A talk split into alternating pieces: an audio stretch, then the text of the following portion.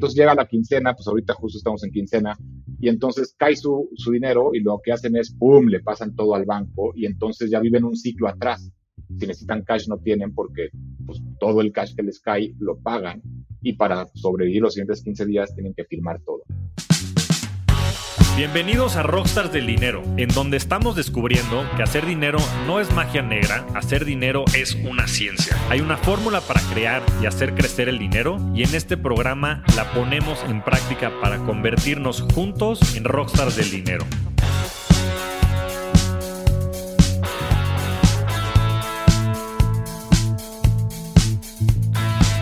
Bienvenidos a un nuevo episodio de Rockstars del Dinero. El día de hoy tenemos a un invitado muy especial, alguien que conozco desde que tenemos, yo creo que como cinco años, que ahorita lo, presentaré, y que mm, es el co-CEO y cofundador de una empresa que creo que le hace muy bien a los mexicanos y que también está en una fase muy, muy interesante en la que estaremos platicando.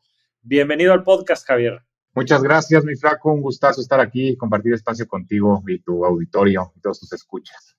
Sí, este, para los que no, no conozcan a Javier, yo lo conozco de tiempo atrás, eh, como algunos de mis pasados invitados, también me tocó la fortuna de coincidir con él desde muy temprana edad, desde la escuela, seguro que íbamos en kinder y hemos, hemos sido muy buenos amigos desde entonces. Entonces me da, me da el doble de, emoción tenerlo aquí. Además, creo que pues, ha, construido una, una gran empresa que le está ayudando muchísimo a los mexicanos, que estaremos platicando de eso. Pero quiero que empecemos a platicar justo de quién es Javier Ruiz Galindo, de dónde vienes, de dónde nace esta idea de ayudar a los mexicanos a resolver sus problemas de sobreendeudamiento y de cómo te has desarrollado tú en tu carrera profesional. Sí, encantado de estar aquí. Como dices, Flaco, nos conocemos de hace muchísimos años. Pues ahora sí que primarias, o sea, bueno, sí, desde antes, yo creo primaria, secundaria, prepas, estuvimos conviviendo y, y nos seguimos viendo, no tanto como nos gustaría, pero, pero ahí estamos en contacto. Y pues sí, mi, mi carrera profesional empezó, yo estudié ingeniería industrial en Libero y empecé trabajando en, mi primera chamba fue en Actinver, casa de bolsa, en manejar patrimonios de inversión, portafolios de inversión, perdón, y, estar del otro lado de la moneda de la que estoy ahorita, ¿no? O sea, lo que estaba enfocado era abrir cuentas de arriba de 500 mil pesos para invertir y generar mayores rendimientos, pero justo entré en el 2008, ¿no? Entonces me tocó ver la crisis, cómo se desplomó todo, cómo ver las caídas fuertes, cómo cerraban Lehman, cómo hacían toda esta crisis. Y pues al mismo tiempo era un, un excelente aprendizaje, ¿no? Que estuve ahí de la mano con, con el que fue mi jefe directo en, en Actinver, que le aprendí muchísimo, le agradezco un montón de los aprendizajes. Pero pues sí estar de, del otro lado, ¿no? O sea, historias muy, muy divertidas, bueno, divertidas y estresantes al mismo tiempo, pero ver un, la comer en 20 centavos, que todos estaban viniendo encima, y ver cómo esas oportunidades digo, esa, esa crisis se convierte en mucha, mucha oportunidad para muchos y, gente que compró en 20 centavos tuvo rendimientos pues muy, muy buenos, ¿no? Con el riesgo que conllevaba ese tipo de inversiones. Pero sí, empecé justo en, en las casas de bolsa, de ahí eh, brinqué a otra casa de bolsa un, un periodo corto y después eh, pues fue el, el, brinco que tuve a, a colaborar en, en Resuelve tu Deuda con, en su primer año de operación y estuvimos ahí trabajando del 2010 al 2011 y después decidimos independizarnos y, poder abrir Curadeuda, que es el proyecto que, encabezo junto con, con, Daniel Carballo, que también conoces desde hace muchísimo tiempo, eh, desde el 2011, ¿no? Entonces, un poco de, mi carrera profesional en el, transcurso del tiempo. Y creo que toda la carrera te ha dado con mucha perspectiva, ¿no? De entender los mercados, de entender cómo funcionan las empresas, eh, a entrar eh, en la industria, a ver el gran problema que significa el crédito en México, que ahorita entraremos mucho allá, y, y, y, fundar este, con Daniel, que es, un, que es un gran amigo también, muy cercano tuyo, eh, Curadeuda en el, ¿qué fue? ¿2015? 2011. Empezamos operaciones 2011. en agosto 2011. Sí, ya, muchísimo tiempo atrás. Y eso que me tocó este, ser también inversionista y, y he estado ayudándoles también en múltiples facetas, la verdad con mucho orgullo, porque creo que tiene una misión bien loable y creo que es un gran problema. Me gustaría que le entráramos un poco a ese tema. ¿Cómo, ¿Cómo definirías tú el problema en México? ¿Cuáles son los datos? ¿Cuál es el contexto de todo el tema del crédito? En, este podcast hemos hablado muchísimo del lado de las inversiones. Eh, pues los bancos sabemos que generan un montón de lana en todo el tema del crédito. Este, pues por eso BBVA y otros muchos son la joya, la corona de sus respectivas matrices. Pero, pero platícanos y danos un poquito de contexto de cuál es la dimensión del problema y cuál es el contexto sobre todo del crédito en México. Pues mira, Flaco, si realmente nos metemos a ver cómo se manejan las finanzas personales, digo, el problema empieza desde que en, ningún lado nos enseñan a manejar el, crédito, ¿no? O sea, en, digo, tuvimos la gran fortuna de estudiar en, escuelas eh, privadas y después en universidades eh, privadas igual, entonces en, ningún momento o en lo personal a mí nunca vi ninguna clase donde nos enseñan a manejar una tarjeta de crédito, por poner un ejemplo, y cómo le puedes sacar provecho a, al crédito en tu vida, ¿no? Y cómo lo debes de manejar, nomás son herramientas que a mí en lo personal y como historia eh, personal, pues me llegó mi primera tarjeta de crédito que nunca la había pedido, creo que estaba trabajando en Actinver como becario eh, y me llegó una, una tarjeta de crédito y pues lo primero que hice fue en la noche salir y al restaurante comprar y, y pues nunca supe bien cómo estaba la cosa, ¿no? Y hasta después me, digo, era un límite de crédito muy bajo, y de repente sí me di cuenta, oye, pues gasté más de lo que había pensado, ¿no? Entonces el problema viene de que nadie nos educa, en casa también es medio un tabú hablar del dinero, de cómo se maneja, de, dónde, de cuánto cuestan las cosas. Entonces, desde la educación de, de, finanzas personales, pues nadie nos enseña, ¿no? Combinado esto con que del 2011, que empezó Cura Deuda, al 2021, por tener un cierre, pues ha crecido más del 100% o duplicó el crédito al consumo de la banca tradicional que presta a, pues a la persona física, ¿no? A lo que tenemos en tarjetas de crédito, préstamos personales, créditos de nómina, etcétera, etcétera, ¿no? Entonces, se ha duplicado y estos montos, pues en el 2011 estaban alrededor de 500 mil millones de pesos y hoy en día estamos en mil millones de pesos de, que representa la crédito al consumo, ¿no? Entonces, vemos una, gran penetración del, mercado, pero importante ver también los montos en tarjetas de crédito, que es un gran porcentaje, ¿no? en tarjetas de crédito, el saldo ha crecido el 63% o, la cantidad. Estábamos alrededor de 230 mil millones de pesos y hoy en día estamos en 380, ¿no? Más o menos. Pero el número de plásticos emitidos o plásticos activos solamente ha crecido el 4%. Estamos en 25 millones de, plásticos activos al día de hoy, que significa que nada más la misma gente debe más. O hay gente que cancela y abre nuevos, ¿no? Pero no, no, no sigue creciendo la penetración de tarjetas de crédito activas creo que es un gran problema. No sé cómo, cómo lo ves tú en, tu perspectiva. Sí, no, pues sí, impresionantes esos datos, porque como bien dices, ¿no? Lo que estarías buscando, o sea, el tema del crédito yo creo que es un tema, es, un, es una gran herramienta para poder creer, crear y crecer este, proyectos productivos, ¿no? Sobre todo cuando es créditos a empresas o a proyectos productivos que también pueden ser este, de personas, pero que están enfocados a la producción, ¿no? A la creación de valor, empresa, etcétera. Pero mucho de esto digo, el dato que dices es impresionante. O sea, si nada más ha crecido 4% el número de plásticos, y esto suponiendo, la, como decías, las cancelaciones y demás, probablemente sean las mismas personas, y como bien dices, pues endeudadas 60, 60% más, ¿no? Y son, esto, esto está tipificado como consumo discrecional, o sea, muchas de estas cosas son, o son para temas, y bueno, pues no, pues son tarjetas de crédito, ¿no? Entonces mucho de esto es pues como gasto revolvente. Gasto revolvente y, y, lo, y lo que vemos es, pues digo, el usuario promedio pues, tendrá dos tarjetas de crédito, ¿no? O sea, digo, bueno, yo en lo personal tengo dos, lo que recomendamos en cura deuda es no tener más de dos nunca, o sea, no hay necesidad por el cual tener más de dos tarjetas de crédito. Y aquí estamos hablando de 25 millones de plásticos activos, ¿no? Cuando somos 120 millones de personas eh, en México. Pues entonces todavía falta mucho por crecer. Entonces estas tasas de crecimiento, de penetración del crédito al consumo, creemos que van a seguir para adelante, ¿no? Digo, el COVID vino a poner un freno y, hay ciertas cosas que van, a, que van a cambiar, pero hoy en día vemos que los bancos están hambrientos por colocación, con ciertas restricciones nuevas y ciertos cuidados, pero, pero quieren volver a prestar, ¿no? Y quieren prestar agresivamente y sobre todo las nuevas fintechs, vemos un Nubank, un, un Rappi que están colocando muy fuerte, que challengean mucho el mercado de, del banco tradicional.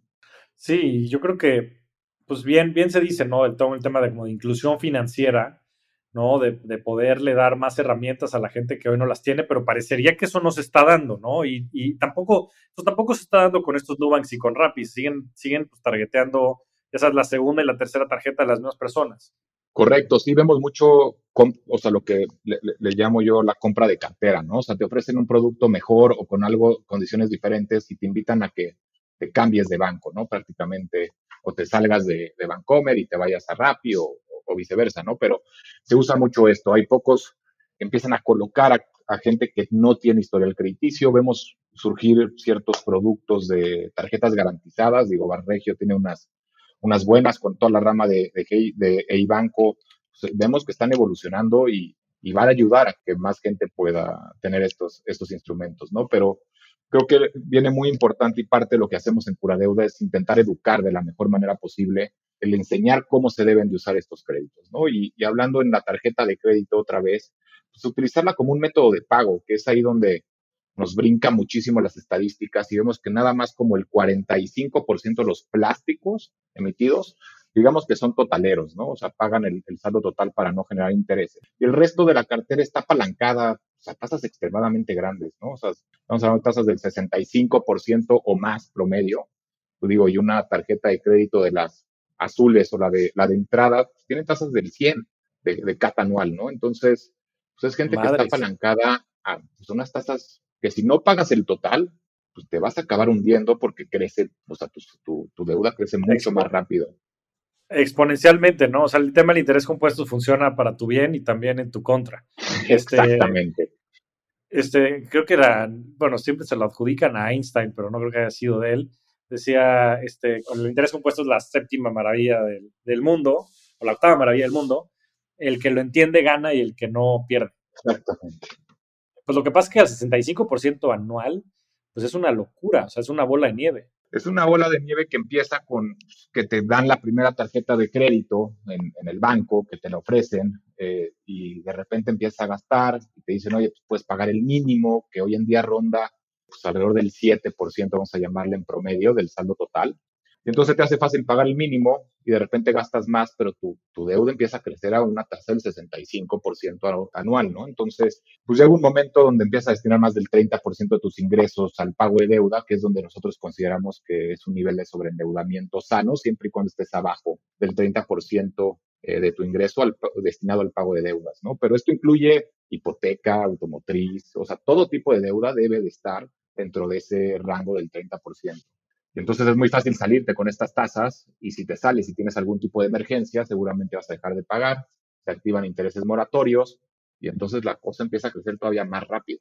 Claro, y el estrés y el estrés que, conlleva. Pero ¿cuánto es? O sea, de esto decíamos que el, que el solo el 40% son totaleros, ¿no? El otro 60% este, pagan en parcialidades o lo que fuera. De estos, ¿cuántos defoltean? ¿Cuántos dejan de pagar? Alrededor del 15% eh, está pagando menos del mínimo. Porque hay, hay, o sea, nada más como el 5% no paga nada, el otro 10% más o menos paga un saldo menor al pago mínimo, que lo único que estás haciendo es pagar eh, intereses, ¿no? O sea, intentando disminuir, pero realmente pues, caes en morosidad igual y, pasa lo mismo, ¿no? Em, y después otro 6, 7% paga el mínimo exacto, y pues digamos que un 30% está apalancado entre el, entre el mínimo y el saldo total para no generar intereses. ¿no? Pero es, eso es lo que nos preocupa. Pues claro, que son, digo, haciendo números rápidos, si había 25 millones de plásticos, pues esto deberían de ser como 7.5 millones de plásticos, ¿no? Potencialmente 7 millones de personas.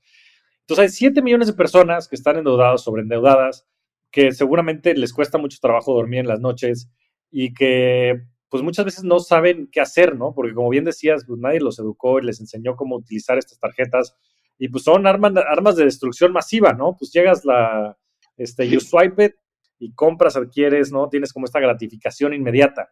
Y es un gravísimo problema, o sea, el tema del dinero y, o sea, el tema del dinero causa divorcios, este, inclusive la gente a veces se, se toma la misma vida, o sea, es un tema bien delicado y bien importante. ¿Cómo lo están intentando ustedes atacar desde... Bueno, antes de eso, ¿por qué los bancos como que fomentan este, este modelo de negocio? O sea, ¿no, ¿no crees que hay un poco de, de maldad de esto? Sí. suena terrible para la sociedad. Sí, sí nos pasa muchísimo, Flaco, que, que, los clientes llegan y dicen, hijo, es que estos, estos cuates que son unos rateros, unos usureros, me están cobrando extremadamente alto de interés, este, yo no, no me dijeron eso cuando saqué la tarjeta, y ahí hay muchos, muchos problemas, ¿no? O sea, o sea, creemos que los incentivos están mal alineados, o sea, el vendedor de la tarjeta de crédito está incentivado a colocarla y lo miden por eso y le pagan por eso, entonces te va a decir lo que quieras escuchar para que le firmes y te la lleves, pasándose algunos candados de seguridad, etcétera, etcétera, ¿no? Pues eso puede pasar. Pero después, eh, nadie ve la otra cara de la moneda. Em, ¿Cuántos write-offs hace el banco de gente que no le paga? En México, pues la gente también no es muy buena pagadora, ¿no? Si nos comparamos con Estados Unidos, pues una tasa de, interés de una tarjeta de crédito en Estados Unidos está al 11, 13% eh, de cata anual, y aquí estamos en 65, ¿no? Pues es completamente disparejo, pero si vemos y, medimos las quitas y castigos que, que, declaran los bancos año con año, estas han crecido el 200% en los últimos 10 años, ¿no? Y hablamos de 25 mil millones de pesos en el 2011 a 76 mil millones de pesos en el 2021, ¿no? Los que están castigando de gente que no les paga y que declaran como pérdida, ¿no? Entonces, pues digo, el banco no es, eh, su negocio es prestar dinero y generar un rendimiento a través de ello, pero pues el que no les paga y lo pierde, lo tiene que cobrar del que sí le paga, aunque es el mínimo, ¿no? Entonces, si queremos tener unas menores tasas de interés o más competitivas, pues si tenemos un mejor comportamiento de pago, los bancos estarían obligados a competir por unas mejores tasas, ¿no? Y si hay un banco que ofrece en vez del 65 el 25, pues seguro que todos los usuarios se migrarían a ese banco, ¿no? Y entonces obligamos un poco a los bancos a, bajar sus tasas siempre y cuando sea negocio. ¿no? Claro, no, y a, ver, tiene razón, ¿no? A ver, pues, nadie es alma de la caridad y vivimos en un mundo capitalista, pero yo creo que hasta cierto punto es un círculo vicioso, ¿no? Porque al final ya todo esto está correlacionado, ¿no? La falta de incentivos o la desalineación de los incentivos al colocar estos créditos, sabiendo que muchos de ellos no van a poderlos pagar, la falta de análisis que hay dentro de las empresas en cuanto a los modelos de crédito que conllevan al tema de, del mal uso de, las tarjetas o la falta de pago. Y, y, pues lo que termina como resultado es que pues estás cinco veces mayor en temas de las tasas de interés que ofreces en México versus lo que ofreces en Estados Unidos, ¿no? Y yo creo que eso es un tema un poco endémico, o sea, eso es parte del, problema del ecosistema y, creo que sin duda, pues los bancos al tener un poco este estatus de, monopolio o oligopolio, pues porque los grandes bancos tienen como los grandes canales de distribución, pues han, han, un poco perpetuado ahora, pues este, también pues para eso están los challenger banks, ¿no? Entonces, pues ojalá que Rappi, Nubank, este, Albo y toda la, la nueva oleada de este, jugadores en el mercado puedan en, verdad refrendar su espíritu de revolucionarios y puedan ayudar a resolver el problema. Pero no, pero no, pero no se ve tan claro, ¿no? Exactamente. O sea, no se ve tan claro, pero lo que sí es, hay una eficiencia en gastos brutal por la tecnología, o sea, el costo de adquisición, o sea, ves, digo, ahorita que, que Banamex está a la venta y todos sus inmuebles y todas sus sucursales, imagínate costear ese peso de costo de colocación para que un usuario tenga que ir a una sucursal y puedas colocarle una tarjeta de crédito cuando tú agarras un Rappi y en tres minutos en la aplicación, o sea, yo tengo, yo hice el experimento con Rappi, tengo la tarjeta de Rappi, me impresionó que la solicitud se hizo en cinco minutos y después un, un Rappi tendero, creo que les dicen, llegó a mi casa con la tarjeta ya lista para usar, ¿no? Entonces, en un lapso de media hora, solicité y pude comprar, ¿no? O sea, sí, sí me impresionó. El costo, pues, es mucho menos, pues, tecnología, pero sí, ojalá puedan challengear mucho, los, nuevos bancos y, podamos tener un, mejor ecosistema de, salud, porque es un, como dices, es un círculo donde las tasas de altas te van a llevar a que puedas caer en impago mucho más fácil que si tuvieras una tasa más baja, ¿no? Claro, ¿no? Y, y, bueno, mejor usabilidad, pues mucho menos fricción, mejor servicio y también un mejor costo, ¿no? Porque como bien dices, pues la tecnología reemplaza como a los middlemen y de esa manera puedes también ofrecer cosas que sean más costeables o tener mejores beneficios y demás. Ahora, ya con todo esto que platicamos y, planteando pues el escenario que se ve como un tema, un problema muy importante a resolver, ¿qué es lo que hace Cura Deuda? ¿Cuál es la misión? Y más o menos cómo se ha ido desarrollando toda su visión y todo su servicio durante estos últimos 11 años? Curadeuda nace ante la, o sea, somos una reparadora de crédito y, lo que hacemos ahí somos intermediarios entre el banco y el deudor, pero lo importante es que vemos por el deudor, nos interesa que pague lo más rápido que se pueda en la menor cantidad, eh, con la menor cantidad de dinero posible, ¿no? ¿Y cómo hacemos esto? Pues no, no podríamos, o sea, estamos ayudando a personas que ya no pudieron, o sea, que quieren liquidar sus créditos, pero ya tienen atraso ya cayeron en default del pago de sus créditos. Entonces, en vez de colocarles un nuevo crédito, hacer algo sobre endeudarlos más, lo que hicimos es, es diferente, ¿no? O sea, le analizamos su caso, sacamos su reporte de buró de crédito, vemos su situación, esta es una métrica que ahora sí nos, nos vuelve locos. El cliente promedio en Curadeuda que tenemos debe 10 veces su ingreso mensual. y tiene una deuda promedio de 145 mil pesos, lo que quiere decir que tiene un ingreso mensual de 14 mil 500 pesos al mes. Entonces, tú, tú flaco, dime cómo le harías para liquidar eh, a una tasa del 65% anual, teniendo un ingreso de 14 mil 500 para llegar a 145. No, es imposible. O sea, no, no dan las matemáticas. Así destinadas el 100% de tu ingreso. Pero ¿qué, qué, qué, qué, qué situación más crítica? O sea, híjole, la gente ha de estar desesperada. Sí, y entonces la gente empieza a tener problemas, como dices, ¿no? O sea, familiares en la chamba, está la mitad del tiempo enfocado en cómo le va a hacer para pagar el mínimo de la tarjeta en vez de estar haciendo su, su trabajo actual. Entonces es un problema que, que involucra muchas industrias, ¿no? No nada más a, o sea, ahorita estamos haciendo alianzas con, con, con empresas porque esta, este tema de salud financiera, pues ayuda mucho a los colaboradores a trabajar mejor, ¿no? Si le quitas el problema financiero, va a estar mejor enfocado, ¿no? Pero... Déjate tú que va a estar este, mejor enfocado. Yo no sé si alguien podría siquiera pensar en algo sabiendo que debe 10 veces lo que gana al mes y que además le están cobrando el 65% de interés. Pues muchas veces empieza el, efecto de, nosotros le llamamos en cura deuda de, la avestruz, ¿no? O sea, llega, llega el estado de cuenta y ni lo abren, lo cierran, o sea, están metidos en que nunca van a sumar las tres tarjetas de crédito. Entonces van a ver que en una y ya ven el saldo de pago mínimo dicen, bueno, pues tengo que pagar 7 mil pesos o 5 mil pesos al mes. Entonces, como que nunca hacen la matemática, que es un buen ejercicio. Pero regresándote al, no, y ya, perdón que, que, insista, pero después hay mucha gente que inclusive lo que hace es que sacan otra tarjeta de crédito para liquidar la otra tarjeta, ¿no? Y se meten en un problema todavía mayor. Ese es lo que pasa con los bancos y empieza a decir, no, pues, yo te ofrezco una tarjeta siendo pues, el banco azul, por decir uno, y de repente el banco rojo se da cuenta que tienes una tarjeta y se brinca el due diligence y nada más, en vez de hacer, pedirte tus recibos de nómina, etcétera, etcétera, como ya vio que le llevas pagando al banco azul X tiempo al corriente, te ofrece un mejor producto con una tasa más alta, digo, con un límite de crédito más alto, con ganas de que te migres, pero pues el usuario no cierra el azul y se queda con el rojo, se queda con los dos. Entonces va multiplicando su capacidad de endeudamiento y es como llegan a deber 10 veces. A esos niveles. Exacto. Ya.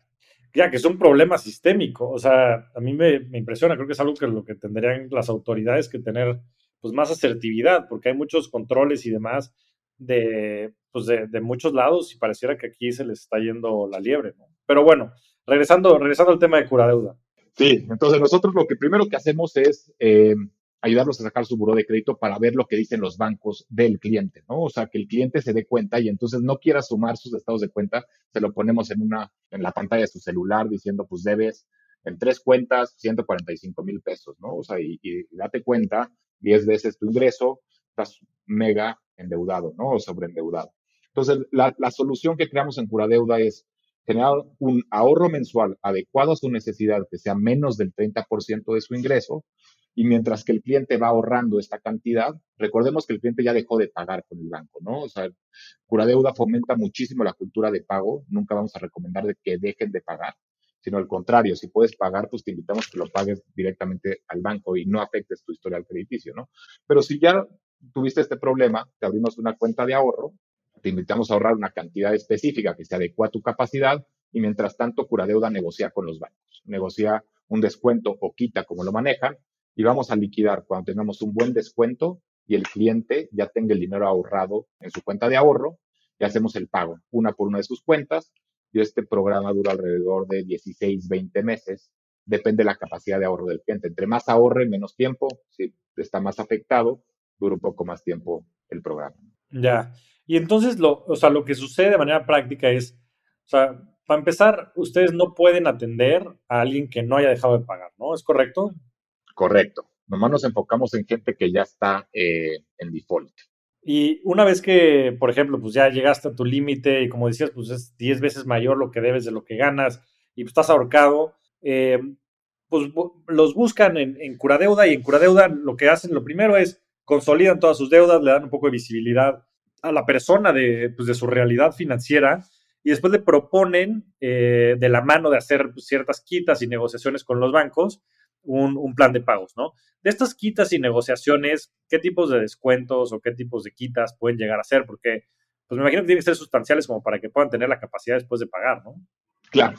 Exacto. Entonces los, llevamos de la mano y el descuento promedio que obtenemos alrededor del 70%. Entonces, estamos, si hablemos, o sea, con números pues, muy, muy fáciles, o sea, si un cliente debe 100 mil pesos, tendría que estar pagando alrededor de 7 mil pesos de mínimo. Ahora, hay que recordar que esta persona tiene un ingreso de 10 mil, ¿no?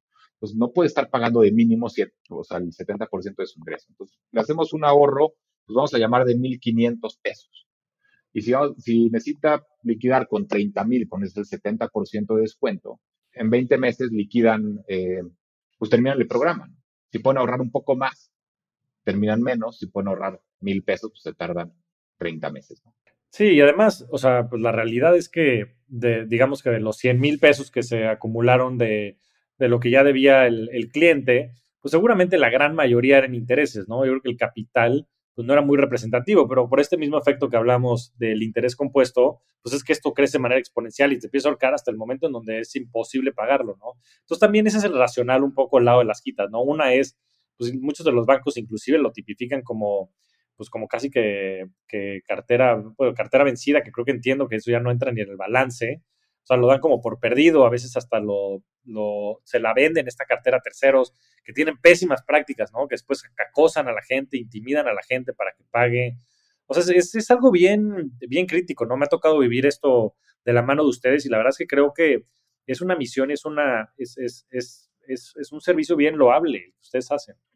Sí, digo, la verdad es que estamos muy contentos y vemos que los clientes quedan extremadamente agradecidos. Es una relación a largo plazo, entonces desde la primera llamada tienes que generar este vínculo con el cliente, esta confianza, porque es un ahorro voluntario, ¿no? Si el cliente deja de ahorrar, pues nosotros no somos una solución mágica, ¿no? No es de que llegas con cura deuda y al día siguiente ya no debes, sino es un trabajo en conjunto. Realmente cura deuda es la herramienta para que tú salgas de deudas, o sea, el cliente pueda salir de deudas de la manera más eficiente posible. Entonces, así lo vemos. Entonces, es una relación desde la primera llamada que tenemos o la primera interacción por su celular.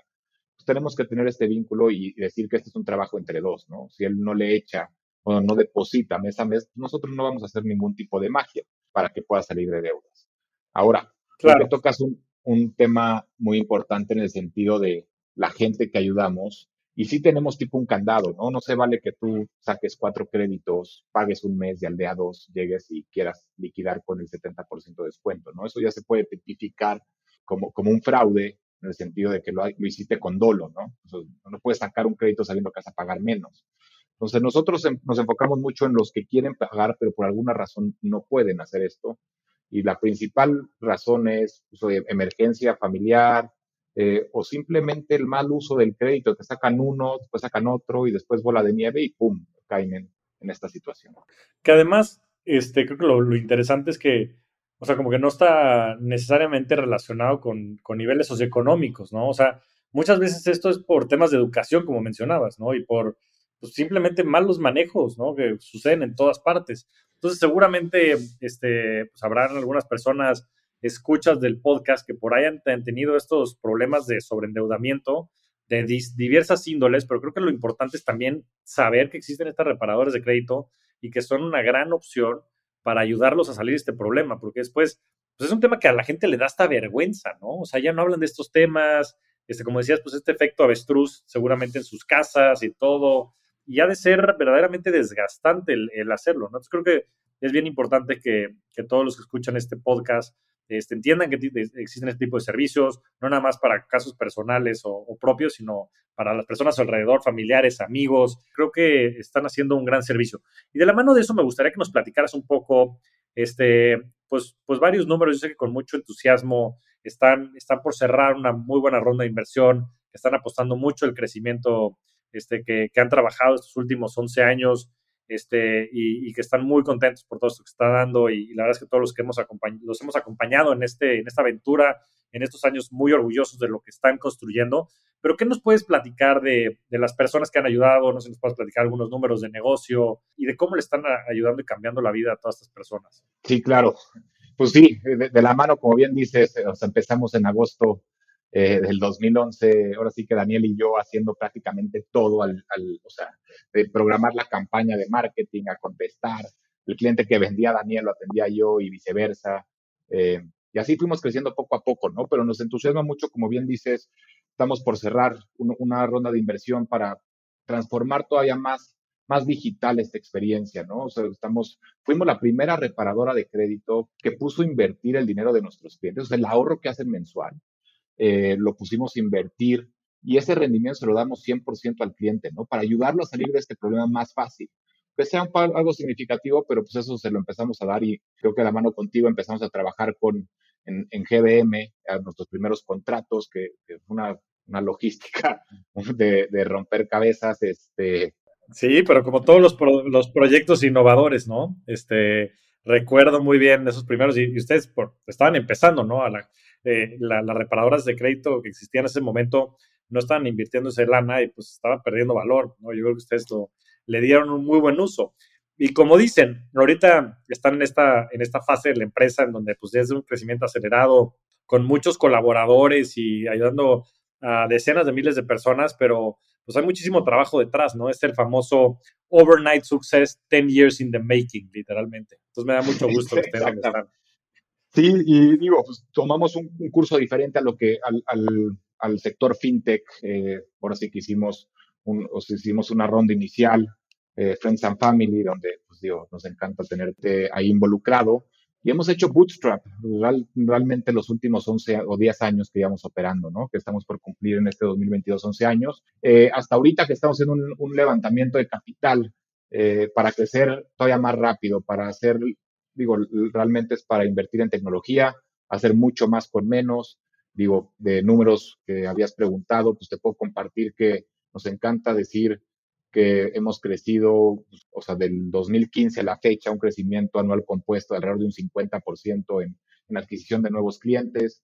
Entonces, creo que estas métricas con un esquema de bootstrap van muy de la mano y algo que nos encanta decir es, tenemos un NPS de alrededor de 75 puntos de nuestros clientes que nos aman, eh, alrededor del 15% de nuestros nuevos ingresos mensuales de nuevos clientes vienen de propias recomendaciones. Estamos generando un ecosistema de, de, de los clientes de cura deuda, que los tenemos muy bien atendidos, que nos ayudan a conseguir, o poder, no de conseguir nuevos clientes, sino por ayudar a más gente a que pueda o sea, salir de deudas, realmente lo que me habías preguntado hace, hace al principio de la conversación es la misión, ¿no? De, de cura deuda y es poder lograr esta libertad financiera, pero para lograr la libertad financiera necesitamos terminar con deudas. No podemos empezar a hacer ahorro e inversión si, no si, si tenemos deudas de este nivel y pagando una tasa de interés del 75%, porque ganarle a esa tasa pues está difícil en, en rendimiento, ¿no? Claro. No, pues como dicen, ¿no? Pues el dinero no compra la felicidad, pero ah, cómo ayuda. Yo creo que el tema que dices es fundamental.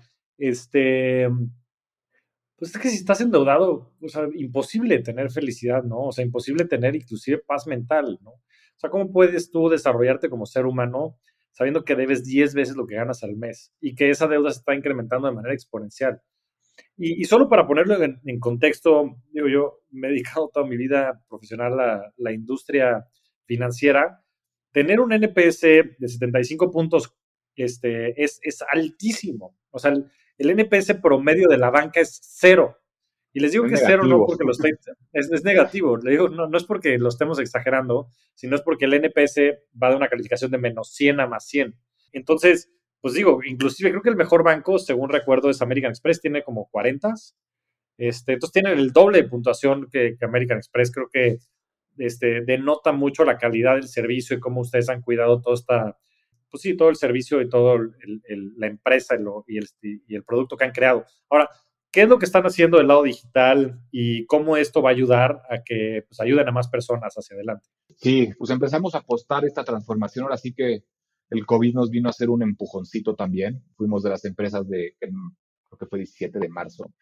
Invitamos a, la gente a la oficina a agarrar sus computadoras y ahora sí que vámonos, ¿no? Todos a casa. Afortunadamente, gracias a nuestro CTO, pues teníamos todo habilitado para poder plug and play desde casa, ¿no? Entonces, con el beneficio de tener un internet de 20 megas o algo por el estilo, eh, podíamos usar toda la telefonía, podíamos usar todas nuestras herramientas de trabajo eh, que hemos construido a, lo largo de los 10 años, eh, pues 100% desde casa, ¿no? Entonces, desde ahí dejamos la oficina, nos convertimos en una empresa 100% digital en la cual pues, hoy en día contratamos a gente de toda la República, ¿no? Tenemos, somos alrededor de 100 colaboradores tenemos gente de Mérida, de Aguascalientes y, y gente que está, está muy agradecida o que está teniendo ingresos o sueldos pagados, cotizados como si estuvieran en la CDMX, pero pues no se tienen que venir a vivir a pagar rentas más caras, ¿no? Entonces eso también vemos que, que, pues, que la gente esté más contenta con, con, con, el trabajo en curadeo y digital.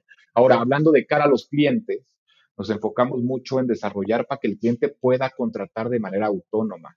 Antes el modelo era de que tienes que hablar con un asesor y, mucho con lo que dices de que hay veces que, que, que la gente no quiere platicar del tema. Entonces lo habilitamos para que a través de su computadora o su celular, si no es necesario hablar con alguien, lo pueda hacer eh, solito. Entonces puedes consultar su buró, armar su plan, modificar su plan, firmar los contratos y depositar y dar el primer paso para salir de deudas 100% digital. Entonces eso nos tiene muy emocionados. Nos dimos cuenta que tenemos clientes que nos convierten a las 2, 3 de la mañana, que puede pasar lo que estabas diciendo de cómo puedes dormir con, esa deuda. Pues sí, ¿Cómo puede dormir? Pues googleó, se encontró con nosotros y contrató en ese mismo y espero que haya podido dormir después de dar el clic de hacer su primer ahorro, ¿no? Entonces, ya, ya dio el primer paso a salir de deudas y, construir una mejor libertad financiera hacia el futuro. Sí, pues yo creo que eso es un game changer, ¿no? Porque pues estas asimetrías o deficiencias del sistema pues llegan a que, a que estas personas pues lleguen a estas situaciones extremas, ¿no? Cualquier persona que, que, pudiera estar interesado en sus servicios, ¿dónde los puede encontrar? Nos pueden buscar en curadeuda.com y en todas las redes sociales como Curadeuda. Ahí, ahí pueden solicitar cualquier tipo de asesoría y los invitamos a, hacer la consulta de, de, su reporte de buró de crédito y ver qué tal nivel de, de sobreendeudamiento tienen. Eh, no necesariamente es estar atrasado para poder pedir ayuda, ¿no? Si sientes que estás teniendo más del 30% de tus ingresos, eh, la primera asesoría es completamente gratis, ¿no? Entonces puedes solicitar ahí ayuda y, te podemos recomendar cómo es la mejor manera que puedas salir si es que todavía no estás en, en, atraso. Y la, entonces la regla de dedo es, si, si estás destinando más del 30% de tus ingresos para pago de deuda y este, estás, estás sobreendeudado, ¿no? Estás sobreendeudado, más no significa que tengas atraso. Lo que pasa es que si destinas más del 30% y de repente tienes alguna eventualidad, seguramente, o sea, el otro 30% vivienda, el otro 30%, o sea, gastos fijos y demás, pues seguramente vas a descuidar la, parte de pago de deuda y, va, y caerías en atraso. ¿Y qué, qué, qué, es algo recomendable? O sea, también como regla de dedo, ¿cuánto debería ser lo recomendable para pagar deudas este, como porcentaje de tu ingreso? Lo que yo recomiendo personalmente es pues, no, no, pagues deuda que no le estés generando, sí, no pagues deuda que no le estás generando un retorno a esa deuda, ¿no? O sea, si pides un préstamo personal, en teoría debe ser para generar un, un mayor retorno de lo que te cueste ese crédito. Ahora, una tarjeta de crédito, pues a 65% de tasa de interés, pues este, nada más cuando el Bitcoin estaba en 20 dólares y subió a 200, ¿no? Pues, claro. Hasta ahí. Solo así. Sí, pero bueno, creo que, creo que la lección es, es clara. Eh, creo que las tarjetas debieran usarse como un, como un mero vehículo para, pues para pues sí, pagar cosas que, que, puedas inclusive liquidar ese mismo mes, ¿no? O sea, como estas tarjetas de, de servicios que, que, ni siquiera tienen como un crédito asociado. Bueno, no creo que esas son carísimas, inclusive si no eres totalero, ¿verdad? Pero debes usarlas como mecanismo diario. Sí, no, pues sí. Sí, sí, los bancos son muy buenos negocios.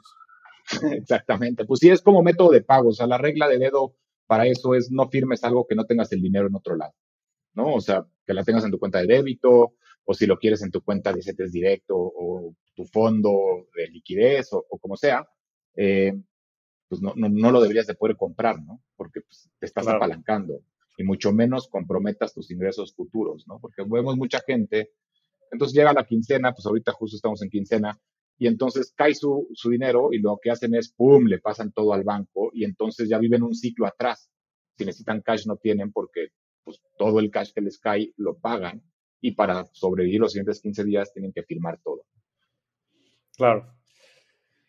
Pues bueno, pues esto creo que es un problema real, es algo que creo que pues todos tenemos que ser conscientes y ver cómo podemos apoyar. Yo creo que de repente nos sorprenderíamos, pero pues hay mucha gente en nuestro entorno, a nuestros alrededores, que puede estar pasando por estos momentos. Y creo que lo importante ahí es apoyar sin juzgar e intentar dirigirlos a profesionales que puedan ayudar a resolver estos problemas. Creo que sin duda, este, Cura Deuda es una gran opción, este, no nada más porque lo diga yo, sino porque creo que ahí están los resultados, ¿no? El Net Promoter Score creo que es impresionante. Y bueno, pues muchas felicidades por el crecimiento. Sé lo que les ha costado y el trabajo que han invertido tanto Daniel como tú y, yo personalmente me siento muy orgulloso de todo lo que están logrando. Ahora, quiero pasar a una parte de preguntas este, rápidas, en donde me interesan mucho tus respuestas. Y la primera es, ¿cuál es tu libro favorito? Híjole, libro favorito creo que yo lo dividiría en, un par de cosas, ¿no? O sea, eh, creo que puedes distinguir mucho entre lo personal y, cosas de trabajo o crecimiento, pero uno que me encanta y recomiendo mucho, que es muy corto, es el los cuatro acuerdos, me parece, que es como nomás un método de, vivir, ¿no? De conectar con las demás personas, por los cuales puedes guiar, ¿no? Conexión e interacción con los demás. ¿De qué trata el libro? O sea, ¿cuáles son esos cuatro acuerdos? Son, son realmente cuatro acuerdos que, échatelo, no te lo quiero echar a perder, son, son solamente cuatro acuerdos. Es un libro miniatura, pero te lo recomiendo mucho y es nomás los cuatro acuerdos del método de vivir, ¿no? Entonces, con eso te... Es como una filosofía de vida. Exactamente.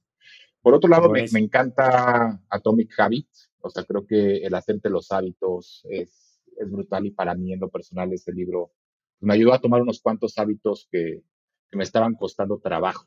Entonces, pues me gustó bastante. Buenísimo. ¿Podcast favorito? Podcast favorito. Me gusta mucho Invest Like the Best. O sea, creo que es un podcast buenísimo. Buenísimo. Toca de todo tipo de temas. Entonces, me gusta bastante. Y otro que escucho, Bankless. Me, me gusta mucho eh, el tema de Bankless y creo que cripto y va, va, va muy por ahí. El sistema financiero va a estar muy sí. por esa parte. No, pues, pues, yo creo que eso es buen momento para tratar el tema. Javier aquí también es un cripto aficionado, este, es, es, es, es, una persona que ha estado también en la industria ya por, por, por digo, en la industria de manera general, invirtiendo por, por un rato. ¿Qué, qué opinas de, de, Bitcoin y de Ethereum en general? ¿Cuál es tu opinión al respecto? Pues mira, yo, o sea, yo creo que por el estar conectado con, contigo eh, me, enteré y me involucré en esto en el 2017, principios de 2017. Al principio, pues a leer, entender, creo que una gran filosofía es no, no metas lana donde no crees o no entiendes lo que está pasando. Entonces, pues entender un poco, leer, comprenderlo lo más que se pueda. Y pues creo que es una, una o sea, con todas las cosas que están pasando, los, los cheques incentivados por el COVID en Estados Unidos, la inflación, pues creo que la solución viene mucho por, por Bitcoin y sea Bitcoin o sea otra. Eh, creo que viene con todos estos problemas que platicamos también de los bancos, pues alguien que nos quitar un poco los intermediarios y ser dueños de nuestro, de nuestro dinero o riqueza puede ser muy interesante hacia futuro.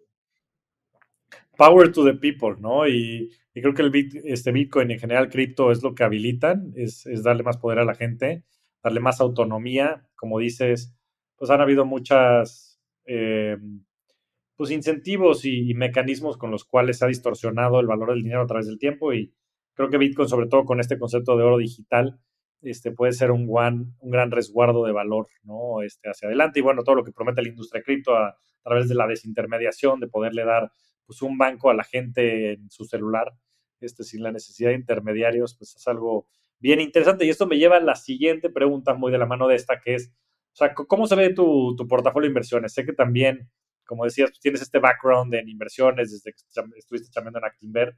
¿En qué inviertes? ¿Cómo se ve porcentualmente si tuvieras que platicarnos de tu portafolio de inversiones? Pues mira, gran parte de, mi inversión ha sido en estos 11 años en Cura Deuda. O sea, creo que gran parte del patrimonio, y, como dices, y más con el modelo de Bootstrap, pues hay que ajustarse.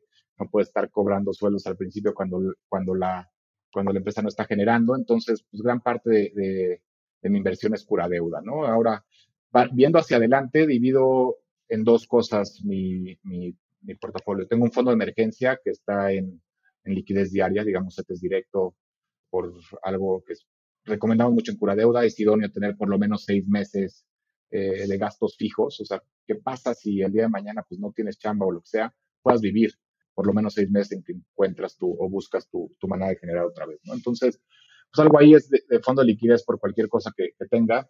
Y la verdad es que el otro, el, resto lo he invertido prácticamente en cripto, eh, digamos un 90% cripto, 10% eh, soy más fan de ETFs, eh, donde cripto y ETFs compro de manera semanal, o sea, como que me gusta más, no importa el precio, todos los viernes hago ciertas compras, comportamiento que he llevado desde 2017 y pues ahí lo, ahí lo dejo, ¿no? Soy más de no ver y dejar que crezca por, por el crecimiento que tengo, pero el crecimiento que creo que va a tener. Claro.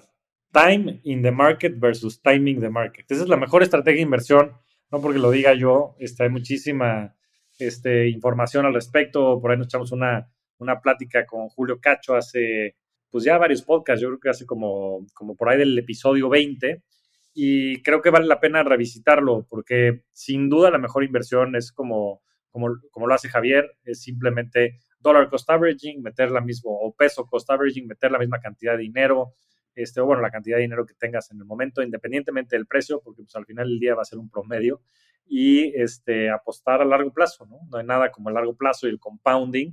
Entonces creo que este, pues lo has hecho muy bien y qué bueno que tengas esa filosofía más agnóstica, ¿no? Hay mucha gente que después intenta adivinar y eso es, es bien peligroso. Y del otro que, platicabas, vale la pena resaltarlo. Este, Javier lo ha platicado un par de veces aquí, pero es verdaderamente impresionante el que hayan construido la empresa con una ronda muy pequeña de, ángeles inversionistas al principio y básicamente este, bootstrapping, como dicen, o sea, con ese fondeo y sin este, inyecciones adicionales de capital, han llegado a, construir hoy una empresa que tiene más de 100 colaboradores, este, que tiene decenas de miles de, clientes y de personas que tenían deudas y hasta ahorita están levantando este, su segunda ronda de capital. Creo que eso tiene muchísimo mérito porque hacer una empresa que sea rentable y que sea este, financiada por, su misma actividad y por su mismo éxito tiene el doble de mérito. Y eso me lleva a la última pregunta, que es, eh, ¿cuál ha sido tu mejor inversión? Hijo, digo, mi, mejor inversión, digo, en tema vamos a llamarlo romántico en el sentido de no, no rendimiento de, un activo, lo que sea, es, eh, pues creo que Curadeuda lo empezamos, Daniel y yo, cuando teníamos 25 años, o sea, estábamos bien chavitos, o sea, 25, 26 años, bien chavitos y pues recién salidos de la carrera prácticamente no tuvimos este ir a maestría eh, y demás, entonces como que creo que la capacidad de escuchar aprender y estar abierto a ver las cosas diferente y el educarte a ti mismo, o sea, leyendo eh, cursos en línea, etcétera, etcétera, creo que ha sido la mejor inversión para poder crecer y ser muy disciplinados para llevar el rendimiento de cura deuda a lo que le hemos llevado. ¿no? Y si lo vemos en tema de, rendimiento, pues creo que cripto ha evolucionado mucho desde el 2017 a, la fecha y es el, donde mayor rendimiento en inversión he tenido monetaria, pues, por decirlo de alguna manera. Sí, pero, pero estoy convencido de que también el mayor rendimiento este, económico monetario va a venir de cura deuda. Ha sido, ha sido un placer acompañarlos durante, durante estos años, este, viendo los aprendizajes, viendo todo el crecimiento que han tenido, cómo han crecido como personas. Como dices, lo empezaron cuando eran muy, muy jóvenes, recién salidos de la, de la universidad y ustedes dos lo han llevado hasta este punto, que es algo eh, que creo que es un, una gran muestra para muchas personas que estén escuchando este podcast de cómo las cosas sí se pueden. Y cómo no hay excusas y cómo tampoco este, hay momentos ideales, sino es un tema de persistencia, de resiliencia, de trabajar, de aprender, de estar abiertos, como dices, a, que la gente apoye, ayude y, sobre todo de eso, o sea, de, largo plazo. De apostarle a largo plazo. Hoy son 11 años después, están levantando esta, esta ronda que me da muchísimo, muchísimo gusto y no me queda más que agradecerte y felicitarte por todo lo que han logrado y por estar aquí en el programa. Este, mi querido Jabucho, eres un verdadero rockstar del dinero y es un placer tenerte aquí en Rockstars del Dinero. Muchísimas gracias, mi Jaco. Encantado de estar aquí y, seguir platicando. Muchas gracias por los comentarios de Cura Deuda. Ahí vamos, esperen buenas noticias para crecimientos y, ver qué hay hacia adelante. Y pues, muchas gracias a todos por escuchar. Muchas gracias a todos. Nos vemos semana a semana en este espacio para convertirnos juntos en rockstars del dinero. Yo soy Javier Martínez Morodo. Búscame en redes sociales como arroba Javier Morodo. Y suscríbete a Rockstars del Dinero en Spotify, Apple Podcast, donde sea que escuches tus programas. Agradecimientos especiales a todo el equipo de producción. Rockstars del Dinero es una producción de Sonoro. Sonoro.